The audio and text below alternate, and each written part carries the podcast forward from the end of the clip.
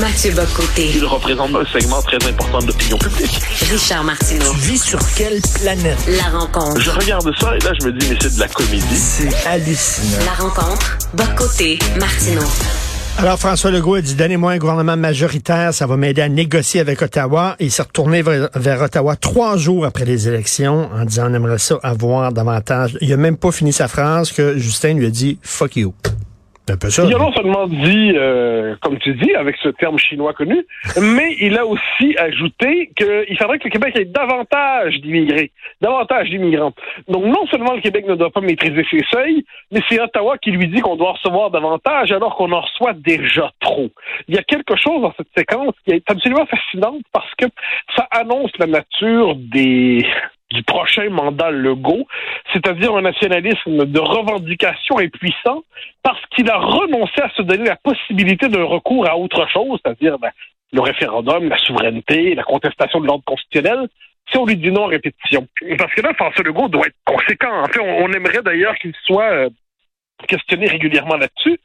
Il a dit c'est vital pour la nation. C'est essentiel pour la nation. Et que dit Ottawa? Non, non, non, non. Est-ce qu'à force de se faire dire non, il va dire oui? J'en sais rien. Mais ce qui est certain, c'est quand on n'a aucun rapport de force, Ottawa a même pas à faire semblant de tenir compte de ce que l'on croit être nos besoins vitaux. C'est, je pense, c'est la trame de fond des quatre prochaines années. Écoute, je parlais avec euh, quelqu'un avec qui tu n'es certainement pas d'accord, Maxime Lapointe, c'est un avocat spécialisé en immigration. Lui, il dit, écoute, là, euh, le problème est au provincial. On ne fait pas tout ce qu'il faut faire pour régler le problème de l'immigration. Et là, euh, M. Legault euh, crée de toutes pièces une crise constitutionnelle de façon totalement artificielle. Lui, il est du côté de Justin Trudeau. Bon, ben, Monsieur Maxime Lapointe a le droit de se tromper. En démocratie, c'est autorisé. Dire, premièrement, la question de l'immigration, c'est on ne contrôle pas tous les pouvoirs, c'est factuel. Or, une petite nation comme le Québec, dans le Canada et à l'échelle de l'Amérique du Nord, ne pas contrôler tous les pouvoirs à la matière, c'est un problème. Ensuite, qu'on est dans le Canada. Le Canada qui dit l'anglais peut être, peut être la langue normale partout sur le territoire, même au Québec. On veut que vous sauviez le français, certes, mais les deux langues ont le même statut au Québec. Ça, c'est le discours d'Ottawa. Ça, c'est lié au fait de notre, de notre appartenance au Canada. On a le multiculturalisme canadien qui dit aux immigrants, vous n'avez pas à vous intégrer à la culture québécoise, vous pouvez conserver votre culture et simplement appartenir au patriotisme de la Charte des droits pan-canadiens. C'est ça l'intégration au Canada. Ben, ça aussi, c'est lié au Canada. On a le chemin Roxham pour ajouter la dimension de l'immigration illégale et clandestine. Ben, ça, on le contrôle pas, ça relève du Canada. Donc, je ne connais pas ce dénommé la pointe, mais j'ai l'impression qu'il y a une réflexion politique assez élémentaire pour ne pas dire de la puissance conceptuelle d'un État mort.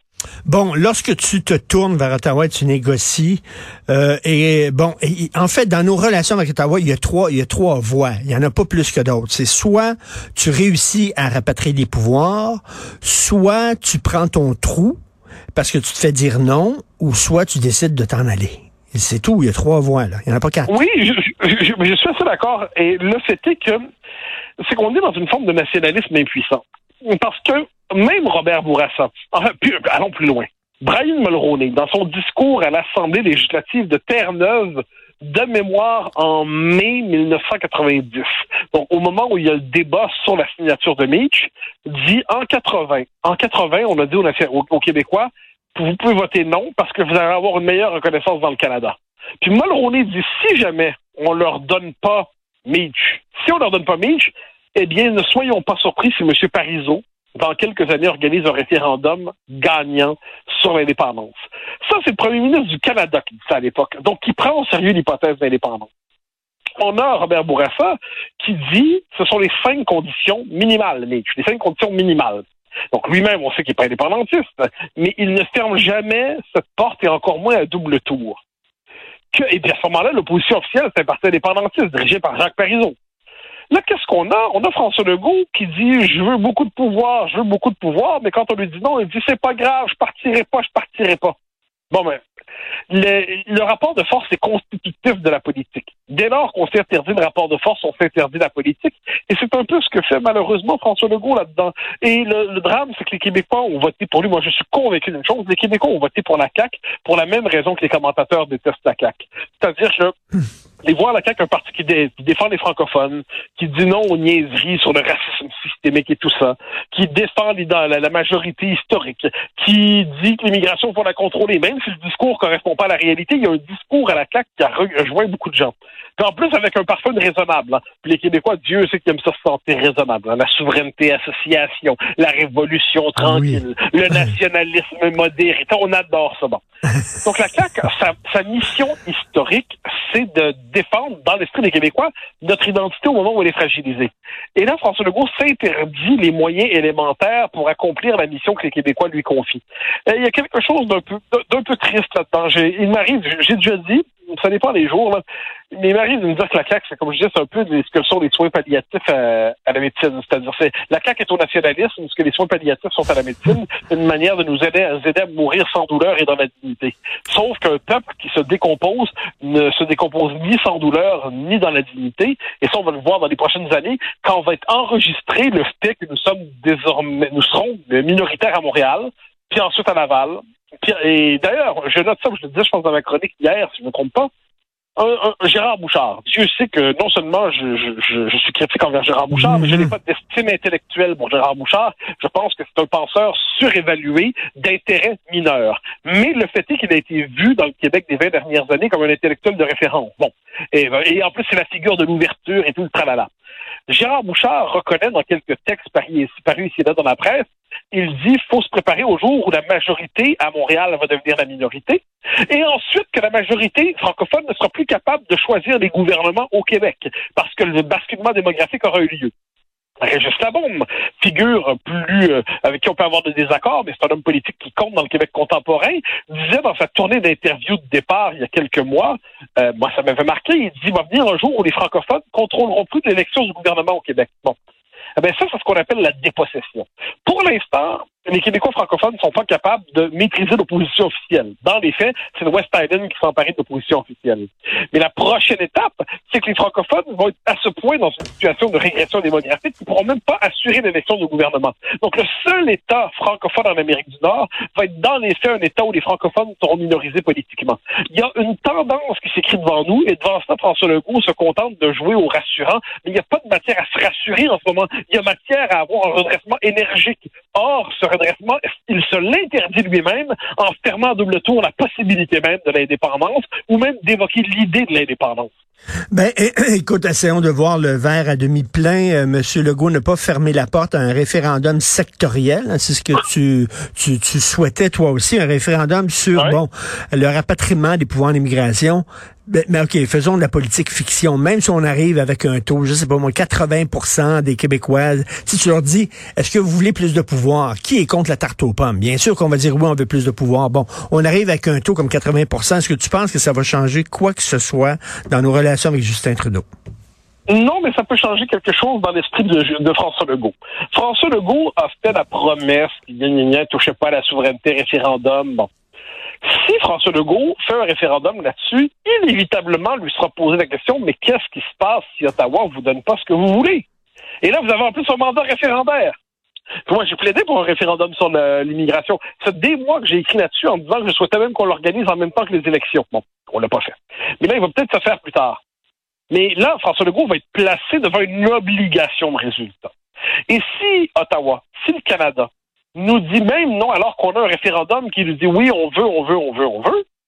Eh bien là, euh, François Legault, s'il dit, si là, son, mettons, mettons qu'il y a 63% ou 68% pour plus de pouvoir là-dedans, Ottawa lui dit non.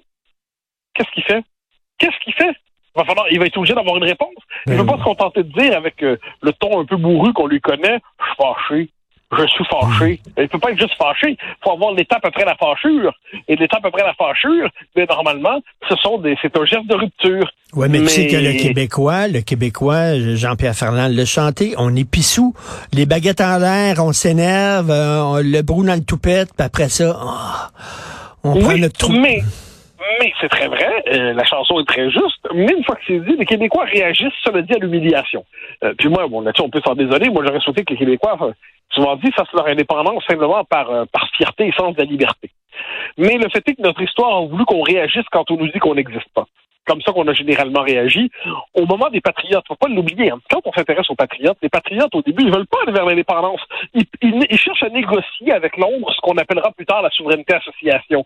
Ils sont même persuadés que Londres va être d'accord. Hein. Papineau dit on partage tous les deux le langage de la démocratie britannique, parlementaire britannique. On va trouver le moyen de s'entendre. Et puis ça fonctionne pas. Ensuite, en 80, on est persuadé, c'est ça qui, on est toujours en train de, je dirais, de croire qu'on va hum, je reviens sur les un instant. Vu que là, on nous dit non, ben là, on décide de s'insurger. Bon, ensuite, la souveraineté, on l'a voulu, mais ça, c'est la tendance aérienne. Beaucoup auraient souhaité un statut particulier dans le Canada. C'est quand on leur dit non, puis ils constatent que c'est pas possible, qu'on se replie vers la souveraineté. Puis Mitch, c'est l'autre grand moment de notre histoire. Non seulement on nous impose une constitution qu'on veut pas, on lui dit non, on nous dit non quand on demande une réparation minimale avec la société distincte, puis là, l'appui à la souveraineté monte. Il n'est pas interdit de penser que, vu l'importance prise par le débat sur l'immigration aujourd'hui, si le Canada nous dit non là-dessus, quelque chose remonte de notre euh, de, notre fonds collectif. À tout le moins, c'est un pari raisonnable, mais dans tout ça, dans tout ça, euh, François Legault va devoir constater qu'il ne veut pas laisser au Québec comme héritage l'impuissance, la résignation et puis euh, ce que j'appelle quelquefois un nationalisme semi-croquant. Ce que je ne comprends, ce très drôle, je ne comprends pas de François Legault, c'est qu'il dit dès le début, il est hors de question qu'on se sépare du Canada. Nous autres, on est fédéralistes, etc. Donc, dès le début, lorsqu'il négocie avec Ottawa, il évacue cette menace-là. Alors, donc, euh, après ça, quel est son pouvoir de négociation? Parce que ben, Ottawa dit, regarde, euh, on va lui dire non, puis il le dit qu'il veut pas l'indépendance. Donc, il va prendre son trou. Mais c'est ça l'enjeu. C'est ça l'enjeu. Et c'est là-dessus que la présence du Parti québécois à l'Assemblée ne sera pas inutile. Il y a beau avoir seulement trois députés, il ne faut pas se compter d'histoire. C'est une renaissance, mais c'est pas une renaissance glorieuse. Il a évité la mort. éviter la mort, c'est toujours une victoire. Mais il n'en demeure pas moins que c'est pas le moment du triomphe. Euh, mais le fait est que si, imaginons, parce qu'il faut écrire ça avec toujours quelques variables en tête. Imaginons dans un an, un an et demi, Legault fait son référendum sur l'immigration, dans deux ans. Ottawa dit non. Pendant ce temps-là, le Parti québécois a assez bien joué. Il est rendu à 22% des sondages. 22% c'est pas immense, mais c'est pas rien.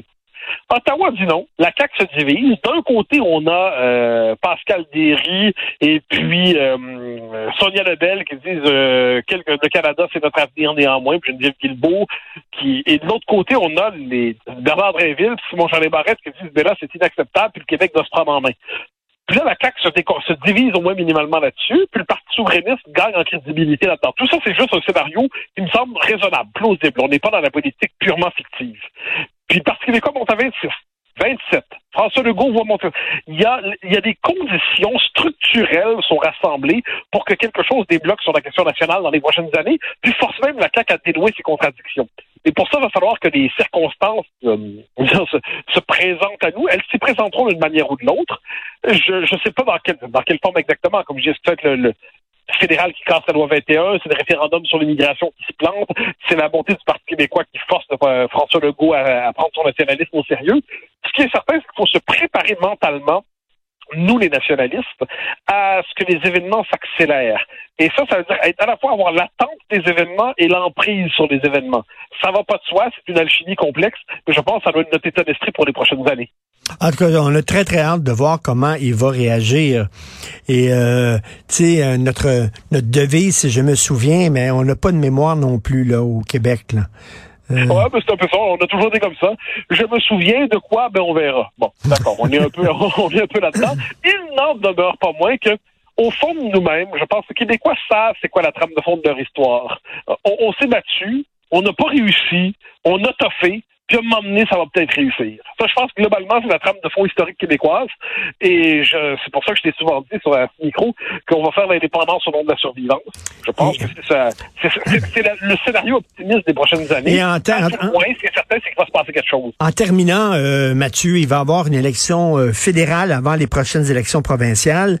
Euh, si jamais ce sont les conservateurs qui, euh, qui prennent le pouvoir, est-ce que les choses vont être différentes? Parce qu'il y a des gens qui vont dire, oui, mais le c'est Trudeau qui dit non, mais avec les conservateurs, ça peut-être débloquer. Ben non, mais ceux qui disent ça se trompent. C'est que c'est une question constitutionnelle. Les conservateurs ont un autre discours, mais n'ont pas une autre politique que Trudeau. Ils sont moins multiculturalistes, mais ils sont multiculturalistes. Ils sont moins centralisateurs, mais ils sont centralisateurs. Et surtout, surtout, ils adhèrent au régime de 1982 qui euh, ni formellement l'existence du peuple québécois. Donc, peu importe qui gouverne, puis en plus, c'est la Cour suprême qui va être la même. Donc, peu importe quel gouvernement de circonstance au Canada, le régime demeure le même. Et ça, faut réfléchir en termes de régime. Or, le régime canadien, qu'il soit bleu ou rouge ou mauve ou jaune, mais fondamentalement, il est inhospitalier au fait québécois. Merci beaucoup, Mathieu. À demain. Bonne journée. Bye bye. Salut.